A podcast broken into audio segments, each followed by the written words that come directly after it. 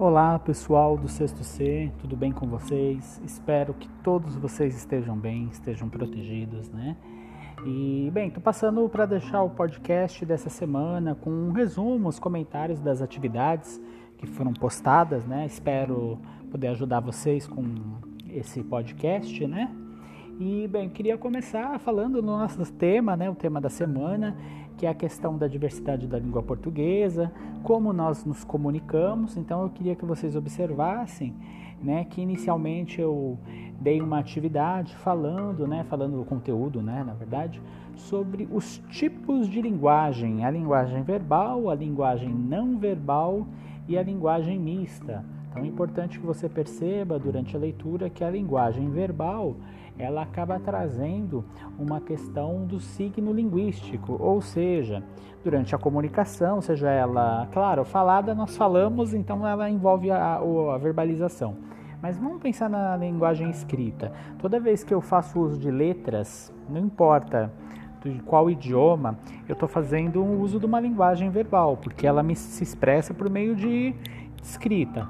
Claro, por meio da fala também quando eu estou falando. Então, trouxe alguns exemplos aí sobre uma notícia de jornal, uma receita, um trecho de uma canção, que mostra o uso da linguagem verbal. Né? Eu também trouxe para vocês o uso da linguagem não verbal, que é aquela linguagem que eu faço uso, mas para me comunicar sem a fala ou sem a parte escrita. Isso é importante nós percebemos que no nosso dia a dia muitas coisas acontecem ao nosso redor que não tem nada escrito. Então, por exemplo, o uso do farol, quando está vermelho, o sinal de pare, apesar de não estar tá escrito pare, você sabe que é para o carro parar ou para você parar de atravessar a faixa, né? Ou não atravessar. Ou, por exemplo, quando eu vejo uma, uma charge que não tem nada escrito, né, eu tenho que fazer uma dedução daquilo que está desenhado, qual a mensagem que ela quer me passar, né? Além desse tipo de linguagem, nós temos também a linguagem mista, que mistura tanto a parte de desenho, de imagem, que não é escrita, quanto a parte escrita literalmente. Então você tem um misto, por exemplo, na leitura de propagandas, de tirinhas, onde você tem um recurso visual bem apelativo, de um desenho, de uma imagem, de uma cor, também temos a questão da parte escrita, que também é bem apelativa e faz com que você entenda melhor aquilo que está sendo colocado. Então, uma propaganda usa geralmente linguagem mista, porque ela faz uso de cores, de formas, de desenhos, mas também faz, geralmente, né, uso da palavra escrita. Então, é uma linguagem mista, certo? Então, a partir dessa lógica, eu queria que vocês também observassem, né, dando continuidade aos assuntos, que eu acabei comentando, trazendo para vocês os diferentes tipos de linguagem que nós encontramos no dia a dia. Quando eu falo os diferentes tipos, não necessariamente você vai usá-los no, no, seu cotidiano, ou por exemplo, você vai fazer uso, como é que eu posso dizer, no caderno. Então é mais para vocês terem uma noção, né? E, inclusive quando forem cobrados num vestibular, numa prova, né? Para vocês terem a noção dessa leitura. Então, por exemplo, é necessário que eu aprenda a ler fotografias, né? Coloquei algumas fotografias para vocês, né? Durante a atividade, né? Também durante o material teórico, que as fotografias nos trazem informações importantes, que muitas vezes não são informações escritas. Além da questão das imagens, né, das fotografias, é preciso ler também as imagens na publicidade. Quando nós estamos querendo vender alguma coisa, convencer alguém de alguma coisa, geralmente nós fazemos uso dessas imagens, né? Então, desenhos, foto, as próprias fotografias são importantíssimas aí para a gente pra passar esse conteúdo, né?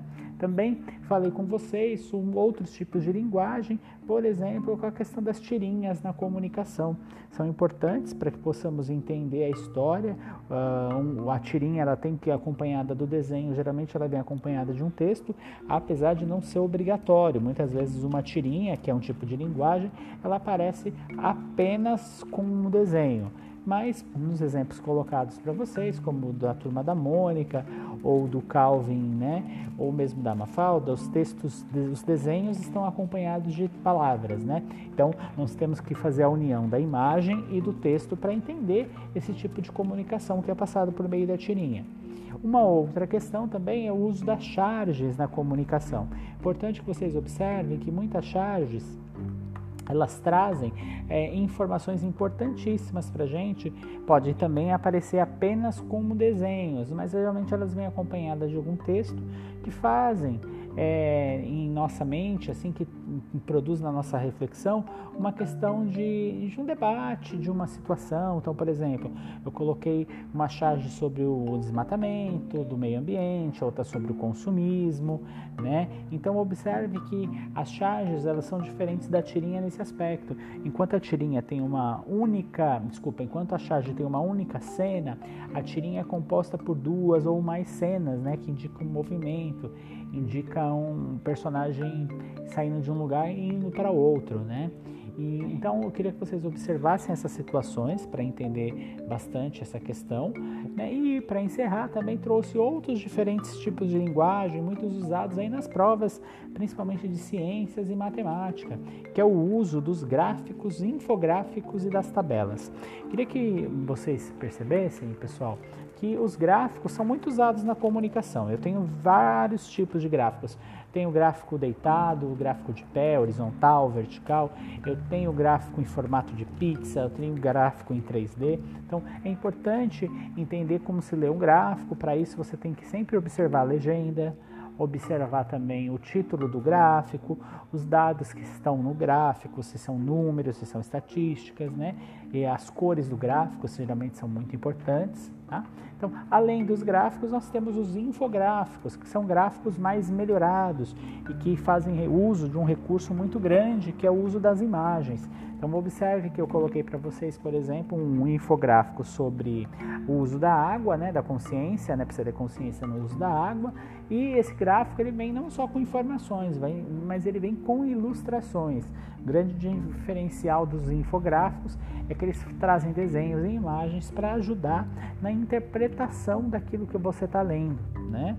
E para encerrar, também coloquei o uso das tabelas. É importante que vocês percebam que durante a nossa leitura de provas, textos e tudo mais, é comum aparecer tabelas. As tabelas elas servem para nos trazer informações numéricas, estatísticas, de alguma coisa que eu quero entender ou compreender. Então, por exemplo, eu quero saber qual que vai ser a tabela do determinado campeonato. Então, você tem uma tabela, ou cria uma tabela de preços, ou uma tabela de, de lições para fazer durante a semana. Então, é importante que vocês vejam isso, porque a, a tabela, o gráfico e o infográfico também fazem parte da nossa comunicação e são, se formam, se constituem como uma forma diferente aí de apresentar o conteúdo. Então, muitas vezes o que vem em formato de tabela poderia vir em formato de texto, mas a tabela é mais prática, mais rápida, né? A leitura. E também, claro, com toda certeza, sempre está caindo aí nas nossas provas. Tá certo? Então, pessoal, espero ter, ter ajudado, ajudado vocês aí com as orientações.